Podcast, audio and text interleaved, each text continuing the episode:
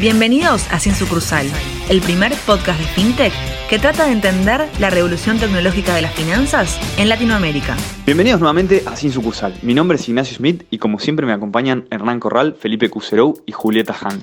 Y en el capítulo de hoy entrevistaremos a Martín Borchardt, founder y CEO de Soy Henry, empresa que fundó hace dos años y medio. Un dato muy interesante de la carrera de Martín es que hace siete años y medio también es miembro del board de Verde Agua Hidroponía 2.0, una empresa B productora de vegetales de hoja en Uruguay. Además, fue founder y CEO de la fintech Nubi, desde fines de 2015 a principios de 2019. Aparte de esto, hizo un Entrepreneurship Program en Draper University y junto a Henry fue parte del batch S20 de Y Combinator. Antes de arrancar el capítulo, les queríamos contar de Minuta, nuestro newsletter semanal con un resumen de las noticias más importantes que pasaron en FinTech, además de una recomendación de podcast y video para aprender de tecnología. Suscríbete gratis desde el link de la descripción o de nuestro perfil de Twitter. Bienvenido Martín Borchardt entonces ya. Eh, gracias por acompañarnos hoy. Martín, ¿cómo estás? Gracias chicos, ¿cómo andan? ¿Todo bien? Todo bien, por suerte. Encantado de tenerte en el programa. Bueno, muchas gracias por invitarme. No, no, gracias a vos. Eh, antes que nada, nosotros siempre arrancamos la entrevista con, una pregunta un poco para, romper el hielo, a ver, medio para, tratar de sacarte un poco del posible esquema o eh, usar pensamiento lateral. Eh, así que, bueno, y la, la, que pensamos para vos es, imagínate que el creador de Wikileaks o Anonymous, por ejemplo, hubiese aprendido a programar en Henry. ¿Cómo, te haría sentir eso a vos? Y, bueno, este, a ver, eh, obviamente nosotros enseñamos las herramientas, eh, la tecnología es una herramienta, después la gente la puede utilizar para hacer cosas buenas, crear valor o para hacer cosas malas, como, como vemos que pasa con todas las tecnologías que van surgiendo, pero, pero bueno, en el fondo eh, formar una persona y hacer algo tan grande por un lado, un sentimiento, digamos, de, mira, mira todo lo que llegó, el, eh, progreso, por otro lado, bueno, este, obviamente no, estamos eh, contentos con ese tipo de, digamos, de, desarrollos. Nos imaginamos que, venía por ese lado, ¿no? Como por un lado decís, uff, qué groso esta persona, pero por el otro. Y sí, eh, la tecnología es una herramienta, o sea, uno la puede utilizar para hacer bien o para hacer mal. El, mejor ejemplo es un arma. La puedes usar para cazar y comer y darle comer a tu familia, o puedes usar para delinquir y matar gente, qué sé yo. Claro, claro, y capacitaste al campeón de tiro, lo cual habla bien de tu curso de repente igual. Exacto. Eh, pero bueno, ya, yendo un poco más a, la entrevista formal. Eh, tenemos, tenemos muchas preguntas para vos. Eh, vimos que pasaste por, por varias industrias. Tuviste en, lo gastronómico con un catering de asado, hidropónicas con verde agua, fintech con Nubi, ahora EdTech. ¿Nos, querés contar un poco de todo tu camino emprendedor?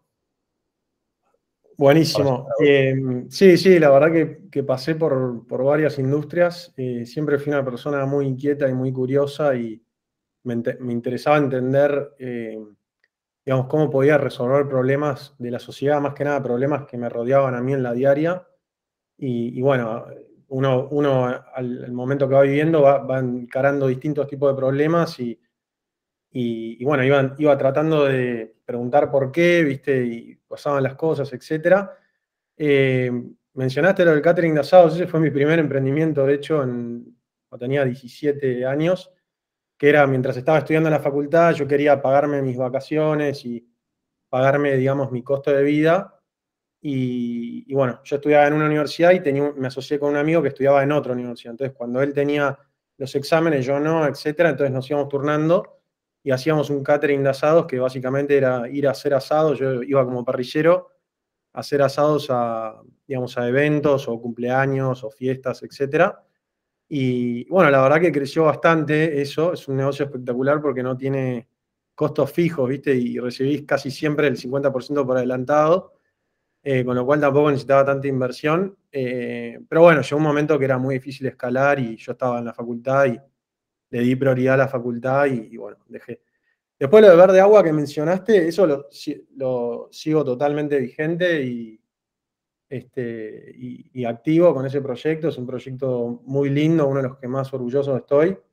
este, que sigue creciendo muchísimo. Es una compañía básicamente que produce vegetales eh, verdes con la tecnología de hidroponía. Básicamente la hidroponía es no utilizar tierra como método de cultivo. ¿Y por qué no utilizar tierra? Bueno, porque la tierra es lo que contamina eh, el medio ambiente, digamos, al, reutilizar eh, las hectáreas. Este, por otro lado, la mayor, la mayor cantidad de patógenos que, entran a la planta viene por la tierra. Entonces, al eliminar la tierra, también eliminas muchísimo la utilización de eh, pesticidas, agroquímicos, etcétera, que sabemos que eso también hace que sea un alimento menos saludable. Y por último, lo más importante es que consume un 90% menos de agua el alimento porque estás total, todo el tiempo recirculando la solución nutritiva, que es agua con nutrientes para la planta, ¿no? Entonces, desde muy chico yo, digamos, había visto un par de proyectos de estos que estaban en, Silicon Valley y me parecía el futuro de, digamos, de, la producción de alimentos, eh, de producir de forma masiva alimentos saludables, ¿no? Eh, porque el orgánico también es buenísimo, pero es muy difícil escalar el orgánico, ¿no? O sea, entonces esto es una manera de producir de forma masiva alimentos saludables. Y ese proyecto, eh, yo me uní en el año 2014 eh, con, dos socios míos que son uruguayos. Este, y bueno, al día de hoy sigue vigente y es una empresa más de la economía real, pero lo está creciendo mucho. Está ubicada en Uruguay y es líder en Uruguay en todo lo que es ventas de vegetales verdes. Este, así que bueno, buenísimo. Y mm, ¿Y qué otro proyecto? Ah, Nubi, me enseñaste. Bueno, Nubi es una, es una fintech que, bueno, seguro ustedes la conocen y, la audiencia de ustedes también, porque me imagino son todos del sector financiero por, el título sin sucursal. Eh, básicamente, Nubi nació como con la idea de también democratizar el acceso a los servicios financieros. El año, lanzamos en el año 2017 una alianza con, con PayPal para poder básicamente traer PayPal a la Argentina en el sentido de poder operar con PayPal para todos los usuarios argentinos. Eh, bueno, de hecho, Feli fue nuestro primer eh, colaborador que se sumó a, a Nubi. No sé si te acordás de eso, Feli. Sí, sí, antes de que existieran los CB Cortabús, antes de un montón de cosas que vi, se dan por sentadas, así que... Exacto. Sí, sí, sí. Éramos, creo que fuimos la quinta fintech de Argentina en ese momento.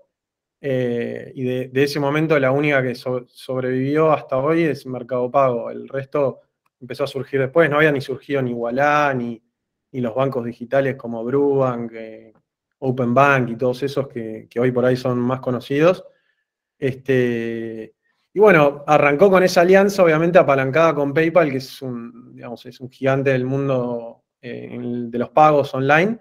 Y en Argentina había muchos millones de usuarios que, bueno, no tenían este problema de que cobraban con PayPal y la plata quedaba como en, como en PayPal, ¿entendés? No, no lo podían bajar a Argentina porque no había un cable que los conectaba. Entonces nosotros desarrollamos una plataforma de APIs que conectaba el sistema financiero, todo el sistema financiero, con eh, PayPal para poder, poder hacer top-ups este, y también eh, payouts, ¿no? También para poder bajar capital.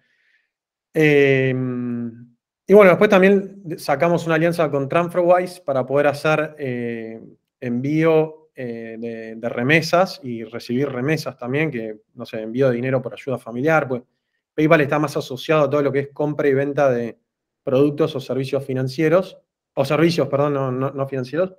Este, y TransferWise más asociado a remesa, aunque ahora puedes hacer las dos con las dos, pero bueno, el foco de cada plataforma era ese. Así que, no, y ahora este eh, porque básicamente cuando estaba haciendo Nubi, este, en, el año 2018, con, la crisis macroeconómica que sufrimos el país de, evaluación de la moneda del 100%, creo que fue en un mes, eh, me costaba mucho conseguir developers y para colmo el equipo que, teníamos de developers renunció casi el 40% para trabajar para el exterior. O sea, el, mundo de los developers, eh, digamos, era común que trabaje remoto ya en, en, épocas pre-pandemia, ¿no? es que con la pandemia empezó a surgir todo este trend, lo único que hizo la pandemia fue acelerarlo. Eh, entonces, bueno, en ese momento eh, fue, fue muy difícil porque por una coyuntura macro eh, te termina pegando un poco en, el talento, que creo que es lo más importante que hoy tienen las compañías tecnológicas, o sea, el, talento y la cultura, si, si vos te enfocás en eso, eh, digamos, vas a construir un gran producto y si construís un gran producto, los usuarios van a venir y vas a tener recurrencia, pero lo más importante es enfocarte en el talento que tenés en tu compañía, desarrollarlo, obviamente, y, bueno, eso fue algo que para mí fue muy un proceso muy doloroso, muy estresante, y me hizo darme cuenta también a la vez que no era algo que yo estaba viviendo con Nui, sino que, digamos, creo que, no sé, el 100% de todas las startups o empresas grandes que hablé en ese momento tenían el mismo problema. Entonces, eh, básicamente lo que hice ahí fue eh, empezar a hablar con, las instituciones educativas de por qué no formaban más personas calificadas para este tipo de trabajo cuando había un montón de oportunidades de, trabajo, ¿no? Este, y bueno, y ahí eh, cada uno me daba distintas excusas, no, no, excusas, sino distintas, ¿cómo te puedo decir? Distintas razones por las cuales ellos no no crecía más rápido. En ese momento, las instituciones educativas hacían todas el 100% de educación presencial, ¿no? Estamos hablando pre-pandemia. Entonces, bueno, era muy difícil escalar, porque obviamente si no vivías en una ciudad muy grande, era muy difícil acceder. Eh, por lo general, como el conocimiento era escaso este tipo de carreras, la gente, los profesores eran muy caros de contratar, entonces eh, también eran, las carreras eran muy caras, viste, generar contenido y todo, y la mayoría de la gente no lo podía pagar. Este, y, bueno, eh, básicamente ahí fue cuando decidí lanzar una fintech que daba créditos para estudiar en este tipo de instituciones educativas. Ese proyecto fracasó totalmente porque, porque, bueno, por un montón de motivos, pero en ese momento hubo de vuelta otra evaluación, yo al dar créditos en dólares se hicieron irrepagables. Y, y bueno, por otro lado, lo que nos dimos cuenta. Sí. Tincho, perdón que, te frene, creo que está buenísima la, historia, como la venís contando, que nos vamos a meter ahora a full con, con en un ratito. Pero para terminar de, conocer tu background, también nos, interesaba que nos cuentes eh, de Draper, tu paso por Draper University. Eh, también eh, eso es algo que nos une. Fui a, también fui alumno de Draper por recomendación tuya, básicamente lo conocí porque vos viniste a dar una charla UDESA pero que fue una experiencia espectacular y un poco lo que también, por lo menos a mí y a muchos otros conocidos que, fueron, nos metieron en el mundo digital. No, ¿Nos podés contar un poco qué, es Draper University y, qué tipo de aprendizajes te llevaste y, para alguien de la audiencia que, no lo conozca o lo haya escuchado, pero todavía no nos animó a dar el paso o a, o a investigar un poco más? Sí, perfecto. Eh, bueno, Draper University en ese momento es un, no, sé cómo está ahora porque sé que fue migrando muchísimo sus productos. Es una universidad que creó Tim Draper, que es un venture capital muy famoso en Silicon Valley, justamente para formar emprendedores, eh, con la diferencia que es principal, que es aprender haciendo, ¿no? En vez de aprender a través de la teoría, digamos, es aprender haciendo. Este, lo cual en su momento, en el año 2013, yo estaba buscando Em, irme a Silicon Valley, digamos, a, nada, conocer un poco, nunca había ido, ¿viste? Había escuchado todas las historias, obviamente, que, famosas de, Silicon Valley, pero me interesaba ir a, ir a conocer y no sabía cómo caer, digamos, no, no había un programa en el cual uno se podía meter y te organizaban todo.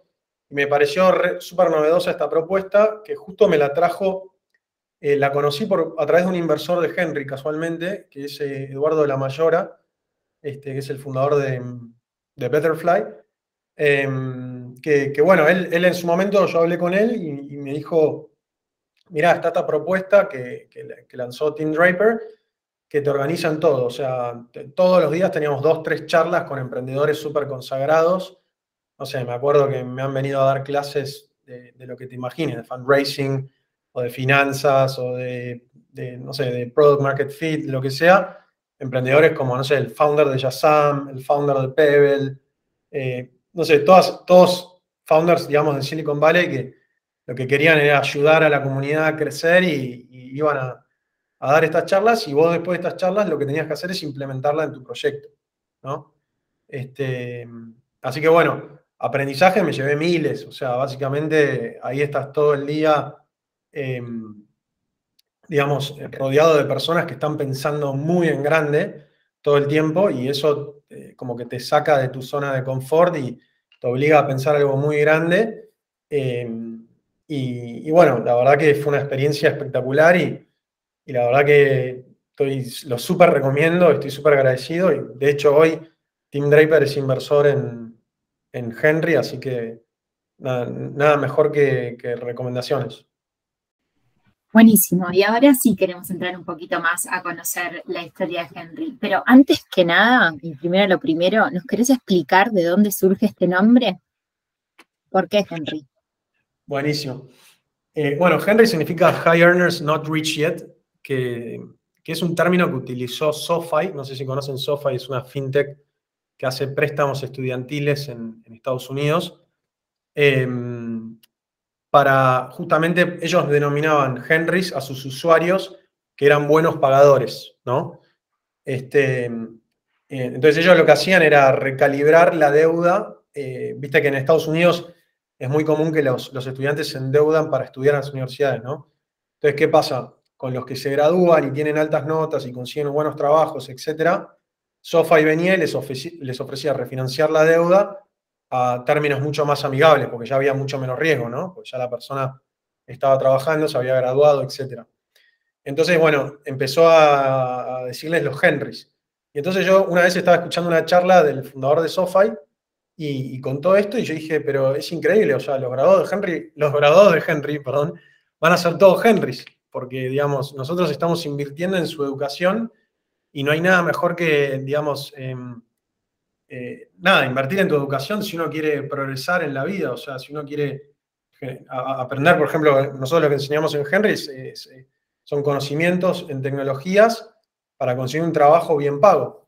Entonces, no, es que te estamos prestando plata para que te vayas de vacaciones o para que pintes tu casa. Digamos, esto es un, es un financiamiento para que vos inviertas en vos mismo, ¿no? Y eso obviamente a vos te eleva como, eh, digamos, el conocimiento, te elevan tu conocimiento y puedes acceder a más oportunidades, a más libertad financiera, etc.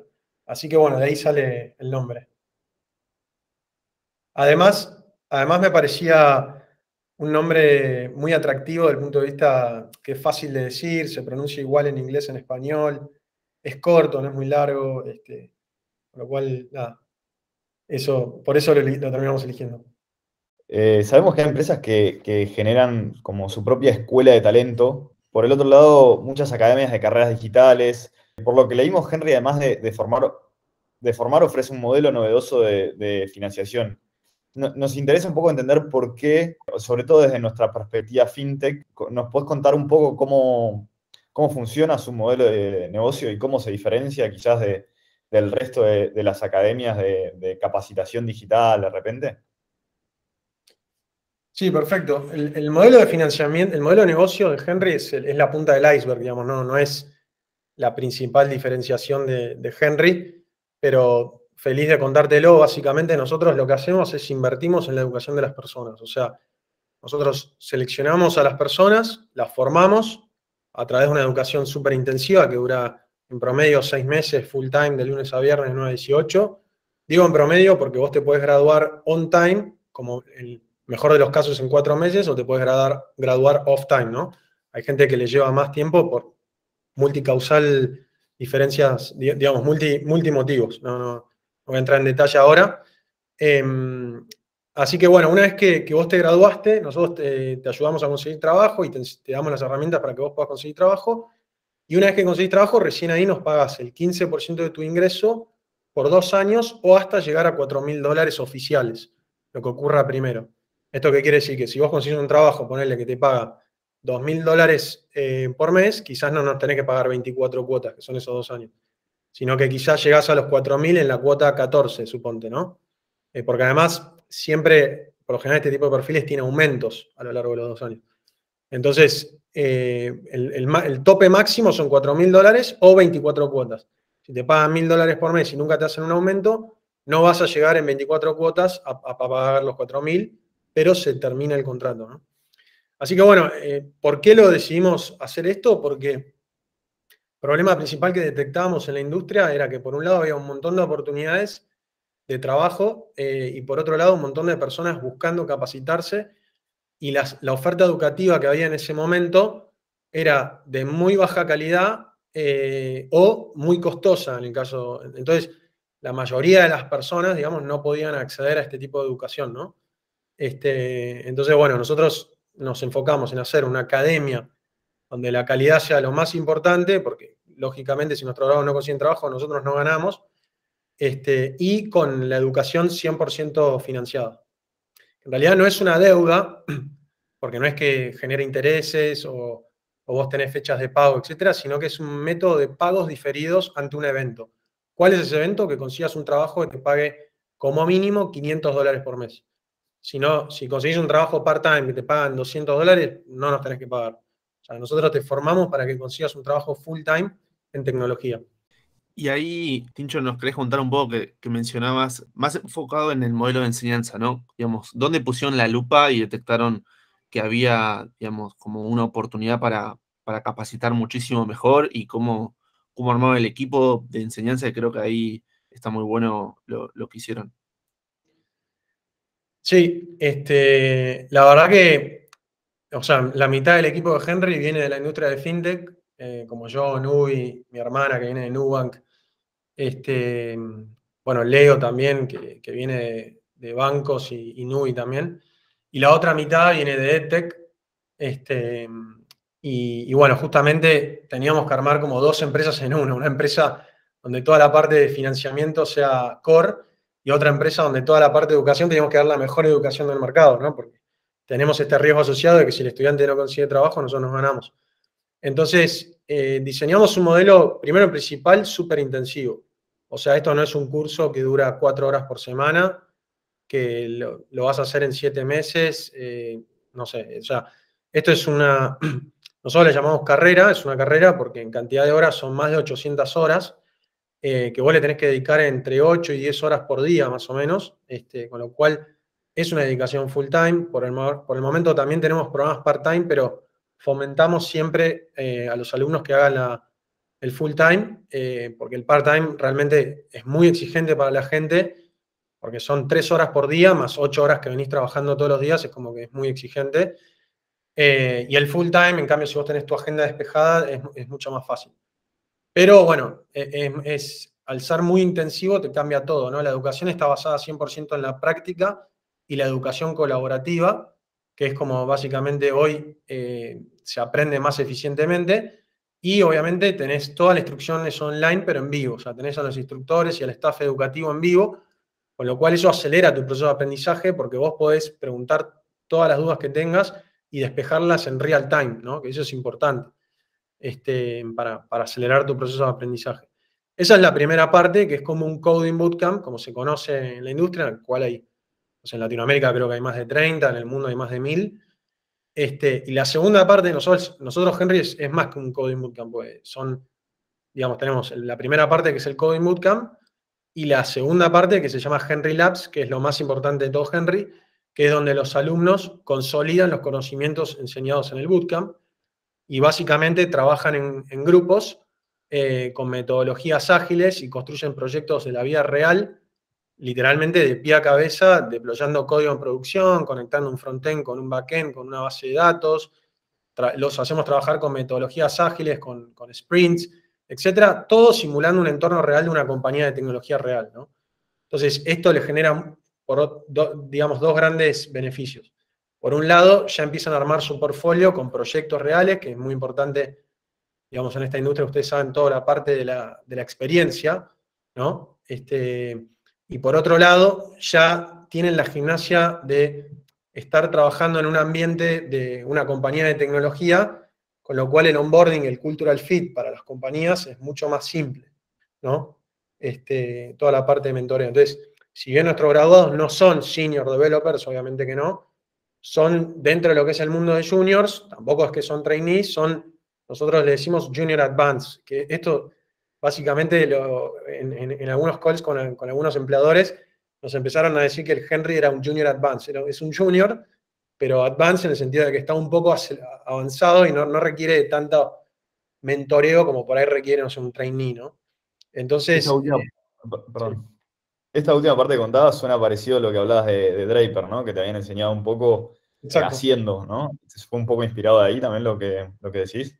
Sí, totalmente. Este, en Draper, digamos, nosotros teníamos, eh, tuvimos dos, dos, grandes experiencias a mí que me marcaron. Una fue el entrenamiento eh, que, que, Felipe también lo hizo con, con, unos Navy SEALs que nos mandaron a la selva a hacer un, una semana de supervivencia, básicamente, que, bueno, la palabra de bootcamp justamente lo, inventaron los Navy SEALs para reclutar los top Marines para, digamos, para, los equipos de Navy SEAL, que son las fuerzas especiales de, de Estados Unidos, ¿no?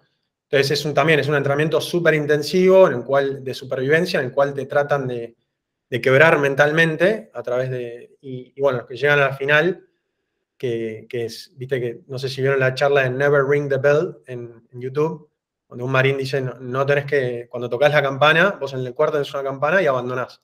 Pero los que no, no tocan la campana son los que llegan. Este, entonces, por un lado eso y por el otro lado el de aprender haciendo. Aprender haciendo basado en proyectos. Eh, nosotros nos enfocamos en carreras técnicas que son muy prácticas y muy hard skills, ¿viste? Entonces, lo más importante es, eh, digamos, eh, hacer, practicar. Es como que yo te diga, che, quiero volar un avión y me leo toda la teoría de cómo volar un avión. Está bien, pero vos para ser un piloto de una aerolínea tenés que tener 2.000 horas de vuelo. Si no, no puedes llegar a ser un piloto de una aerolínea. O sea, tenés que volar aviones, eh, primero, que no sean comerciales, ¿no? Bueno, esto es lo mismo. Vos para ser un software developer en Mercado Libre, tenés que tener horas, tenés que sentar, eh, sentarte en la silla y programar y programar, o si sos un data science también, o lo que sea. No hay secretos acá. O sea, acá el secreto es básicamente romperte el traste, como, como dicen espectacular. Me quedé muy eh, enganchada con esto de que estuvieron una semana con los Navy Seals. No tenías historias felices. Eh, deben haber buenas anécdotas ahí. Eh, sí. Yo te quería hacer una pregunta em, más relacionada un poco con lo que venís hablando eh, de los alumnos de Henry. Eh, acerca del perfil de estos alumnos. Si nos puedes contar un poco el género, las edades, los backgrounds que tienen eh, y nada, si tienes algunos números para compartirnos. Sí, sí. Mira, nosotros tenemos tres tipos de grupos de estudiantes. O sea, hay, hay, un grupo que son los nativos digitales, que son, no sé, personas de entre 18... Para, estudiar en Henry tenés que ser mayor de 18 años y tener secundario completo, ¿no? Eh, entonces son personas, ponele de 18 a 22 años, que deciden o dejar la universidad o no ir a la universidad directamente y anotarse en Henry, ¿no? Acá muy fuerte todo lo que es la comunidad gamer, este, por, por el estilo de vida, ¿no? De un programador y es muy parecido, etc. Después tenemos eh, personas que actualmente están trabajando, pero que se quieren reciclar, ¿no? Que ahí tenés de todo tipo, reciclar entre comillas, ¿eh? no, no, no estoy diciendo algo negativo, digamos sino en el sentido de que a veces uno, eh, digamos, quiere aprender cosas nuevas, este, y ahí tenés personas de, de rangos etarios, ponele de 25 a, no sé, a 40 y pico, que son personas que por ahí ya estudiaron una carrera de grado, pero están hoy trabajando en algo este, que o no los, no los llena o quieren aumentar sus ingresos en otra industria o no sé, digamos, cada persona tiene distintos motivos. Eh, y después tenemos personas, obviamente, que están desempleadas eh, porque estudiaron carreras que hoy no tienen mucha salida laboral, de las cuales hay muchísimas, o tienen salida laboral con bajos ingresos económicos, eh, que bueno, esto es, ustedes me imagino que conocen el tema, pero hay, muchos problemas hoy en día entre el desalineamiento de las eh, instituciones educativas tradicionales con lo que necesita la economía del conocimiento, ¿no? Este, entonces, bueno, y además sumado a eso, la pandemia hizo que un montón de gente pierda su trabajo, este, o un montón de gente como que no quiera volver a su trabajo anterior. No sé si conocen el fenómeno de Great Resignation en Estados Unidos, eh, donde hubo millones y millones de renuncias cuando se volvió a todo lo presencial después de la pandemia, porque la gente no quería volver atrás. La gente se dio cuenta que, que le gustaba, digamos, trabajar eh, por ahí remoto, compartir más tiempo con sus, sus seres queridos, sus familiares, sus mascotas, eh, no, no, no, hacer mucho commute todos los días, este, no sé, todos los beneficios que tiene el, el, trabajo remoto, hay mucha gente que no quiere volver atrás. Este, entonces, bueno, ahí hay un grupo muy grande de personas que, obviamente se lo tienen que bancar, ¿no? Porque tenés que estar cinco o seis meses estudiando en Henry y, no generar ingresos, ¿no? No, o sea, no, es para cualquiera, pero hay un grupo ahí grande que, está, digamos, que, lo identificamos. Y en cuanto a género, este, hoy tenemos un 20% de estudiantes mujeres, eh, lo cual es un, es un indicador muy bueno eh, con respecto cuando nos comparamos contra la industria, que está en 9%, este, de, digamos, de, me, refiero a perfiles en tecnología, ¿no? Eh, en, carreras hard, como programación y data science. Eh, pero tenemos un objetivo de llevarlo para fin de año a 25% y, bueno, cada vez tratamos de, de, crecer un poco más ahí. La verdad que todo el marketing que hacemos está enfocado a atraer más mujeres porque sinceramente, o sea, es algo que se necesita en, la industria. Y por otro lado, creo que es una gran salida eh, para las mujeres, porque es un trabajo, digamos, em, muy friendly con todo lo que tiene que ver la vida de la mujer, digamos, este, más allá de los salarios altos, las condiciones de vida, los beneficios, etc. Por lo general estas compañías dan muy buenos beneficios para las mujeres, con lo cual me parece súper atractivo. Este, así que bueno, estamos tratando de, nosotros y otras academias sé que también lo están haciendo, de generar más awareness de que, digamos, el típico programador no es una, no sé, solamente hombres, eh, ingenieros, eh, como era antes, sino que hoy cualquiera puede ser programador o programadora. Qué bueno esto, Martín, que, que comentás. Ojalá se siga ampliando ese número. Y otra pregunta que tengo es, como decías, tradicionalmente para la industria de tecnología se requería un ingeniero, una carrera de ingeniería demora 5 o 6 años en los mejores tiempos, eh, y se ve mucha tasa de abandono, arrancan un montón y terminan realmente muy poquitos. ¿Cómo es ese tema de la tasa de abandono en Henry? ¿Pueden sostener este ritmo? Digamos, eh, ¿cómo es un poco esa experiencia en esta nueva forma de educarse? Bien, sí, sí, es verdad. en las universidades, carrera de grado, tienen una tasa de graduación del 35% en promedio y creo que en tecnología es más bajo, es, menos del 20%. Este, la verdad que sí, claramente es un problema, digamos, que tiene la industria eh, por distintos factores. Em, a veces algo que pasa es que las empresas, como necesitan el talento tan urgente, contratan gente sin haberse graduado, ¿entendés? Eso es algo que pasa, que eso si querés es del lado positivo. Después del lado negativo, obviamente es que hay, un montón de factores multicausales que pueden hacer que las personas, digamos, eh, no, puedan continuar porque son carreras complejas, intensas. No es para todo el mundo, no todo el mundo tiene que ser programador o un data scientist. Este, con lo cual, eh, digamos, eh, no, es fácil, eso es lo que, lo que quiero decir. Tampoco quiero alarmar de que es imposible, ¿no? Pero, pero bueno, no es para cualquiera. Em, nosotros hoy tenemos una tasa de graduación del 70%. Este, nosotros tenemos dos tasas, o sea, la tasa de graduation on time y off time, ¿no?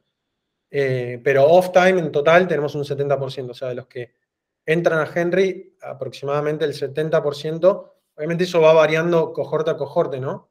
No es algo, digamos, como vos decís, el desafío es cómo lo sostenés eso en el largo plazo, eh, todos los desafíos en educación son escala, o sea, escalar educación de calidad es algo muy complejo que casi, te diría, casi ninguna empresa en el mundo todavía lo validó, este, específicamente hablando de hard skills, ¿no? Tecnología hard skills. Este, con lo cual es un desafío en el cual hay que innovar muchísimo. Y nosotros básicamente lo que hacemos es hablar todo el tiempo con los usuarios. O sea, yo justo trato de todas las semanas em, digamos, hablar con, algún que otro alumno de Henry o graduado de Henry, y a veces también hago, digamos, eh, encuestas masivas y literalmente me leo uno por uno el feedback que me dan. Este, y eso, sumado obviamente a todo el feedback que nos dan las empresas, vamos retroalimentando y mejorando nuestro producto todo el tiempo. O sea, porque no, no, no nos podemos quedar solamente con el feedback de las empresas, por un lado, porque no conoce, digamos, la empresa no conoce una persona que arranca desde cero todos los problemas que vive, digamos, para transformarse a ser un developer. Y por otro lado, a veces las personas, eh, digamos, no tienen contra qué compararse, porque por ahí Henry es su única oportunidad o, por ahí no vivieron una experiencia similar, ¿entendés? Entonces, lo que hacemos es tratamos de retroalimentarnos con el feedback de los dos lados, ¿no? Y también, obviamente, hacemos un research de mercado y vamos viendo cuáles son las tendencias para poder escalar cada vez más. Ahí, Tincho, eh, volviendo un poco a, lo que hablábamos hace un ratito, hace poco tuvieron una charla en Endeavor que la dio eh, Luche, Luz Borchardt, que también es founder de, Henry, donde un poco destacaban como la, importancia de, o la misión que tienen desde Henry de también favorecer un progreso social de las personas, ¿no? ¿Nos puedes contar un poco, digamos, para entender mucho mejor, digamos, el impacto que están teniendo algún caso de algún alumno, eh, digamos, que venía de un contexto completamente distinto que a través de, digamos, de Henry pudo progresar o está teniendo una actualidad completamente distinta a la que tenía anteriormente.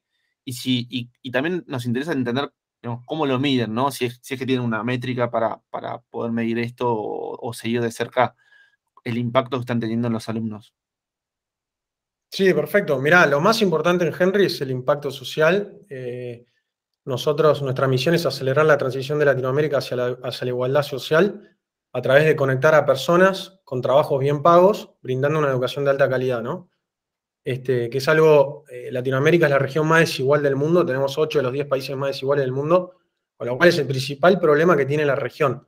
Nosotros creemos que es la mejor manera de resolver este problema es brindar educación accesible y de calidad, ¿no? Porque, digamos, brindar educación solamente, si no es de calidad, no, no sirve. Entonces, eh, no, es la única manera, pero para nosotros es la mejor. Eh, con lo cual, claramente tenemos que medir eso. Si no lo medimos, eh, digamos, no, no, sabemos si estamos bien o mal.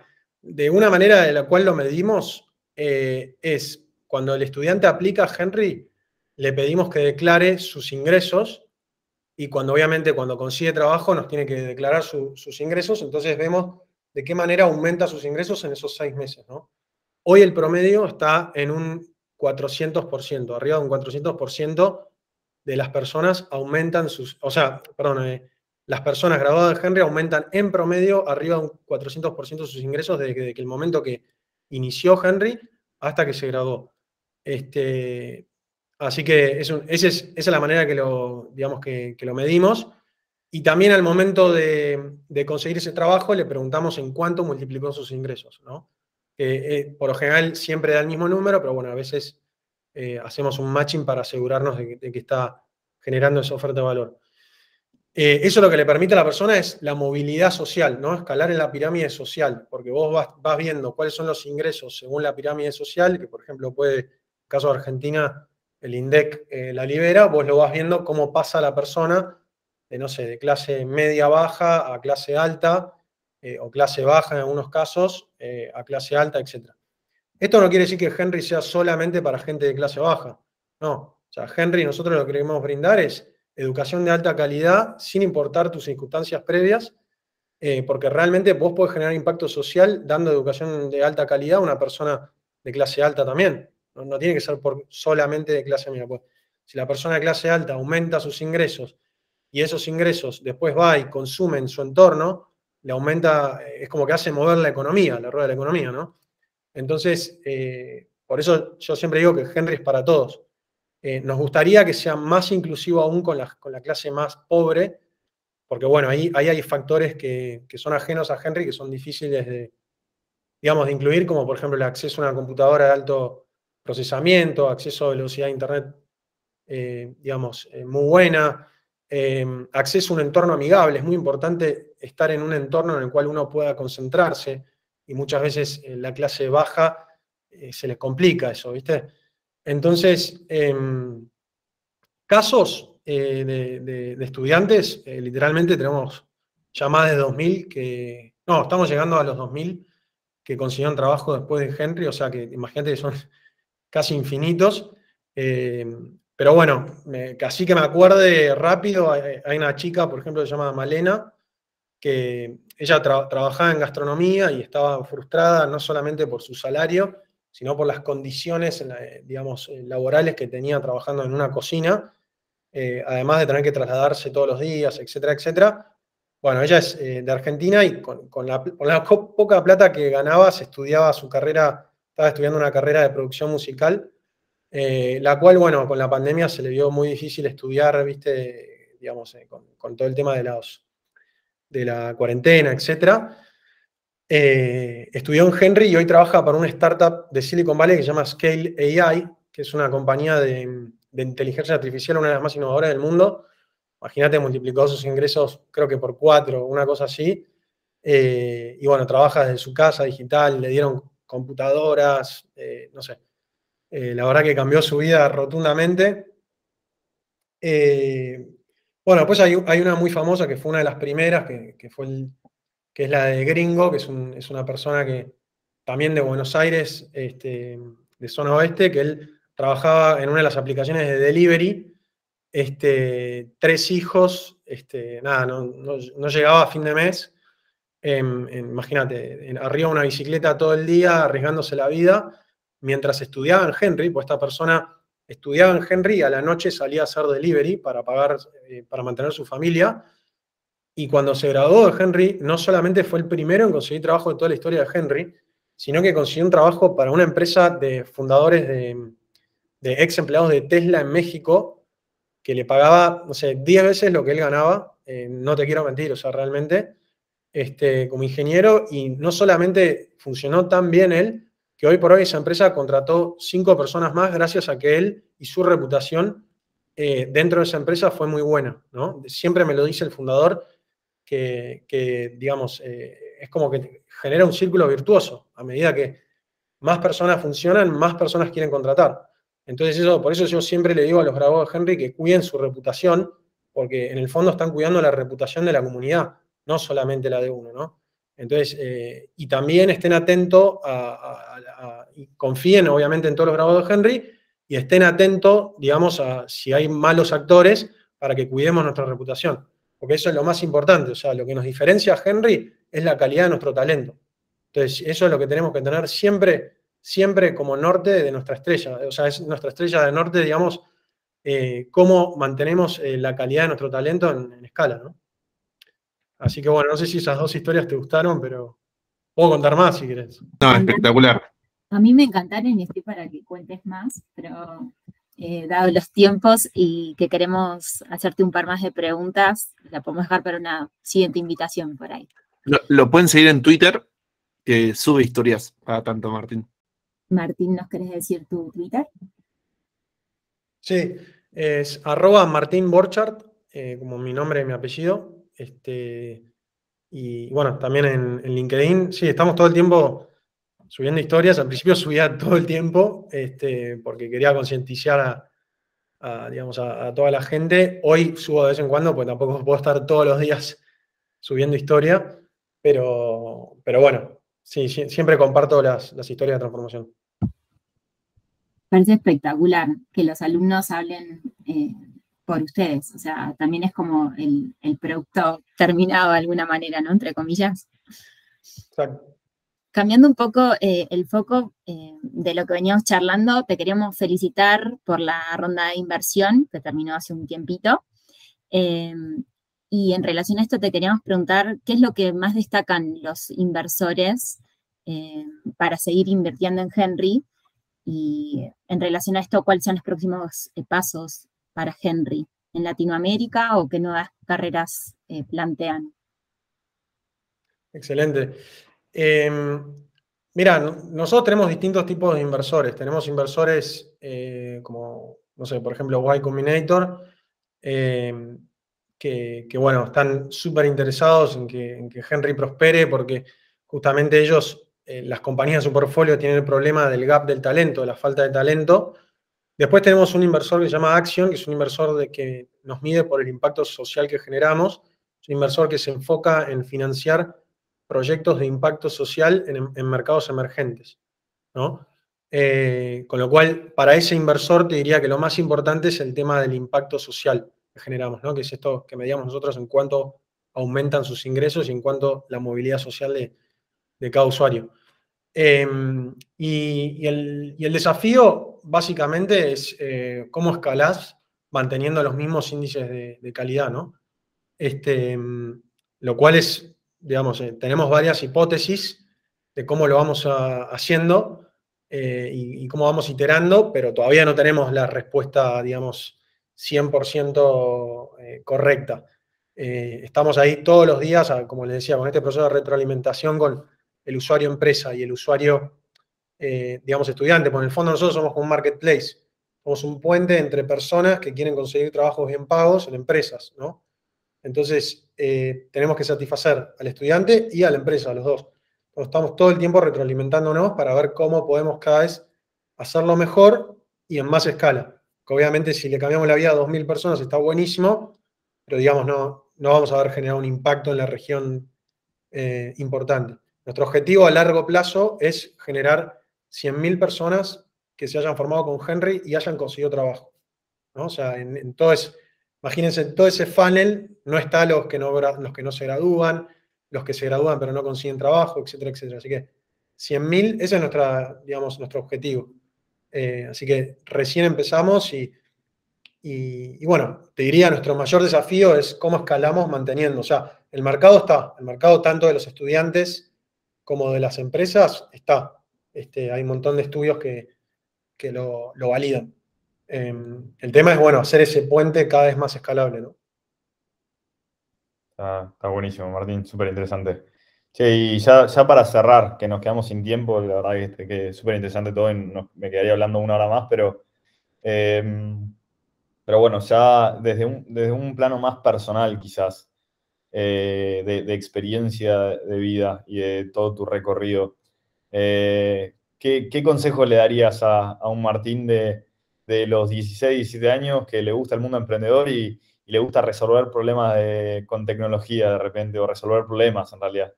Eh, ¿cómo, ¿Cuál sería tu, tu, consejo por ese lado?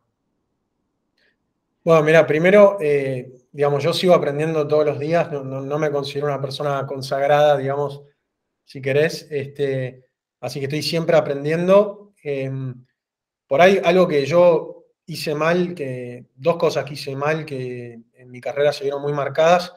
Eh, hoy, hoy, hoy hablé de los proyectos míos que, digamos, si querés, que relativamente tuvieron éxito, pero no te hablé de todos los que fracasaron, que fueron más de 10. Feli conoce varios, este, el cual digamos, tuve que cerrar empresas, son procesos dolorosos, etc.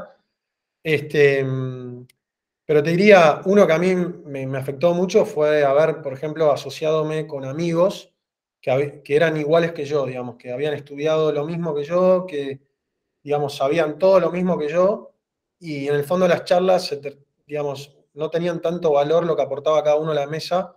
O sea, todos aportaban el mismo valor, ¿no? Entonces, yo, siempre digo, es tratar de buscar socios o, sí, gente estratégica que te complemente tus conocimientos.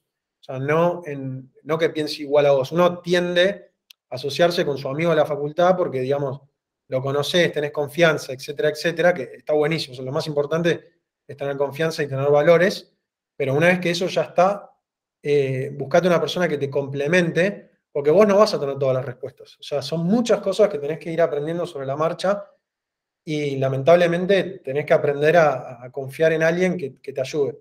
Así que bueno, ese claramente fue, fue uno, digamos, de las cuestiones que, por ahí aprendí a la fuerza.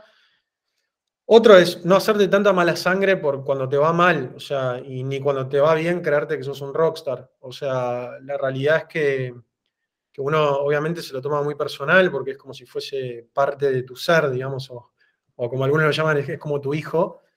Em, y realmente te afecta, te afecta a tu salud. Eh, yo tuve bastantes problemas de, salud mental por este tema, este, y la verdad que cuando uno va, o sea, lo que por lo general le pasa al emprendedor es que tiene mucho, mucha ansiedad, porque como que ya en la, en la cabeza tiene su visión de lo que de lo, que tendría que ser ideal y de lo que va a pasar, digamos, eh, pero la realidad es que las cosas no pasan de un día para el otro, llevan tiempo.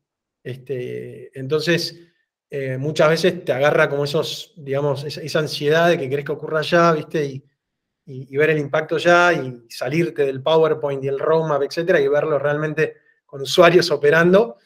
Y, bueno, eh, eso tenés que saber que lleva tiempo y, y un montón de aprendizajes Así que eso, o sea, y por último te diría, si querés no tener miedo a fracasar, porque eh, te, lo garantizo que vas a fracasar mil veces, entonces lo importante es eh, no tener miedo y ir aprendiendo esos fracasos y ir iterando. Este, yo siempre digo que es verdad que los proyectos tienen un, 90, 95% de chances de que fracasen, pero no que los emprendedores.